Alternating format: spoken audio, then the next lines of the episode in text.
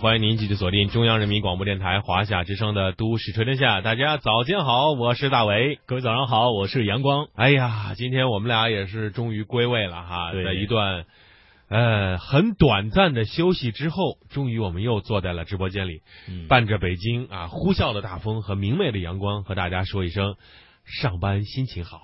嗯，的确是这样啊。有时候呃可能今天大伟还问我，哎，有没有上班这个综合征啊？这个会不会犯困啊？这个啊，的确，有些人就是在这个假期啊到来之后呢，嗯，突然有点不适应啊，觉得对啊我在上班吗？对啊，我回来了吗？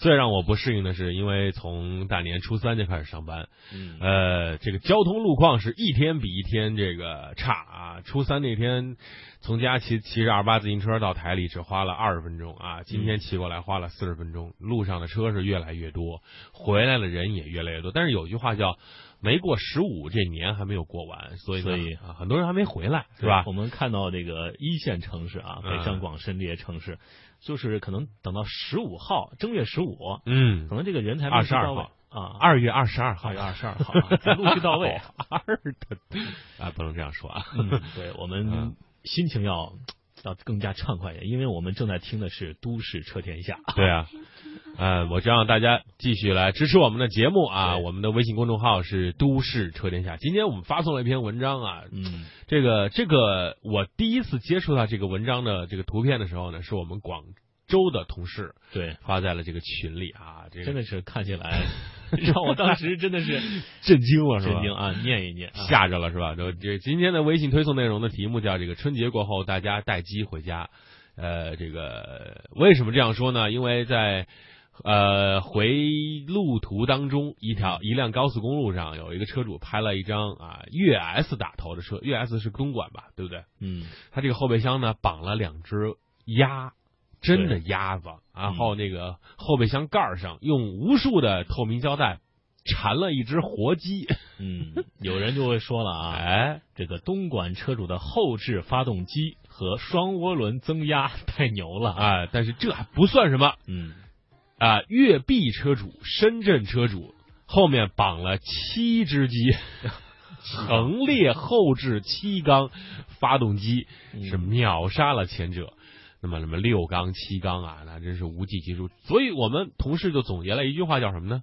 嗯，广东地区的啊人们对对于这个新鲜食材的追求是无止境的。哎呀，我真是对你们无比的佩服，你们的智慧真是太强大了。中国语言博大精深。对，让我让我们这些身在北方的人情何以堪？嗯话说，如果这辆车开到我们大东大大东北哈，开到哈尔滨呐、你们那旮旯啊，吉林呐、长春呐、老家 我的老家，啊，就在这个屯。哎，你说，你说这这俩鸭和这一只鸡有恨不得冻死啊！如果开到东北去，估计下来就是冻鸡冻鸭是吧？这个鸡上榜之前要先喝点防冻液了。啊，智慧是无穷的对啊！呃，今天微信推送的内容很精彩啊，而且还还发送了一个这个北方大雪嘛，嗯这个冻上了，车路上的车呢，就像这个保龄球一样啊，不不应该说保龄球，就像这个冰壶一样冰壶一样。啊，在路面上滑来滑去，摩擦我的摩擦，嗯然后很多人就在那儿用啊叫什么以身敌车啊，用手去推这个车，不让它去再滑动了，对，那不是螳臂挡车吗？对不对？嗯有点像这个冰球的感觉。啊对，这车反正就胡吃乱窜啊。其实当时这个撞的也不是特别狠，是吧？哎就是听听到清脆的声响啊，就哇啪，挺 挺。就放放焰火的感觉。其实这时候人们也是纷纷伸出了援手啊，不断去这个进行一些阻拦。我觉得这个时候大家能够在这种非常滑的地面上，而且能够勇于就是看到这个车在滑，大家就是可能一秒钟都不到反应，就是直接上去帮忙了啊。嗯，说明还是好人遍天下。对你这春晚看多了，对这个我们要 那个什么太正能量了，啊，太正能量了。好好啊，大家呃有没有来听我们的节目呢？如果听了我们的节目，现在在听我们的节目的话，赶紧的呃给我们打个招呼。我们的微信公众号是都市车天下。这个六八幺就说了，初二湖南出发，路上二十多个小时，在免费高速结束提前了三小时到深圳。嗯，恭喜恭喜，呃，哎，免免费高速是到初三就结束了吗？到初七吧。那他怎么说免费高速结束提前了三小时呢？嗯难难道从初二开了开到初七了？应该不可能。开哪儿去了？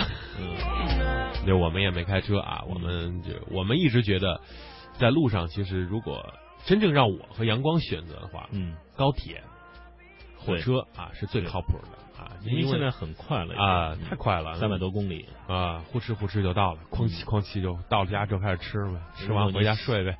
如果你嫌这不够宽，可以整个商务座哈。哎呀，太贵了，嗯 我一般都自带小马扎坐在厕所旁，然后支个摊儿收费块钱一次，支付宝。好好好啊，闲言碎语不多表啊，嗯说说冬天了。呃，为什么今天会说这个话题呢？我们都说一句话嘛，就这个立春了嘛，冬天来了，春天还会远吗？这但是这个北京这两天真心冷啊，这个六级大风刮的这个我的小脸儿，哎呀大脸儿，对对不起啊，大脸儿 都已经快裂了。我给你打一百分。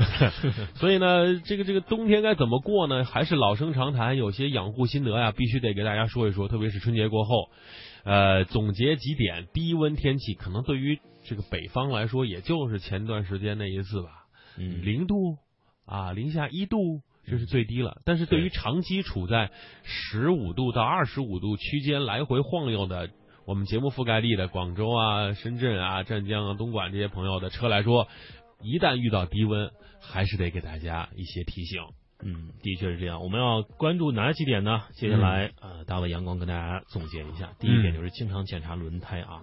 大家都知道，这个轮胎的这个主要材质是橡胶。嗯经过这个夏秋季节的考验啊，这个橡胶往往容易这个变硬变脆，所以说这个轮胎的摩擦系数就会降低，轮胎也容易漏气啊，包括出现一些这个扎胎的问题。